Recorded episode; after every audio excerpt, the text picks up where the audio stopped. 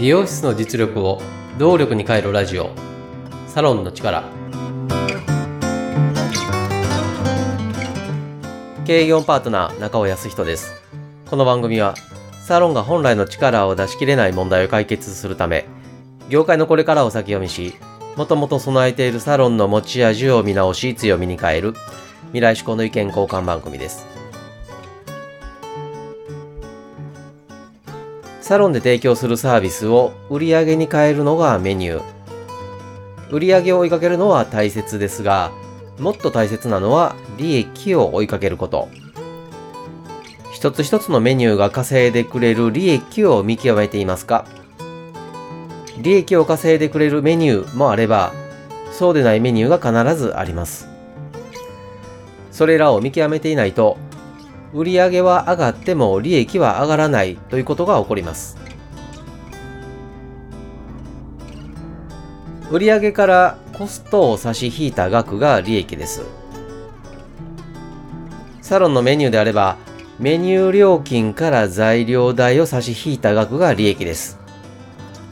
ここで使う利益とは粗利益としています。材料代を差し引いた額を利益として稼ぐメニューかどうかを見極めることはお勧めしていません。なぜならば、時間の要素が入っていないからです。例えば、6000円の利益を稼ぐメニューがあるとします。このメニューを60分で提供するのか、120分で提供するのかで見極め方が変わります。60分で提供するのであれば、1分あたり100円の利益を稼ぐメニューです。しかし、120分で提供するのであれば、1分あたりの利益は50円となります。稼ぐメニューかどうかを見極めるのは、1分あたりの利益です。そこでおすすめしているのはメニューの棚卸しです。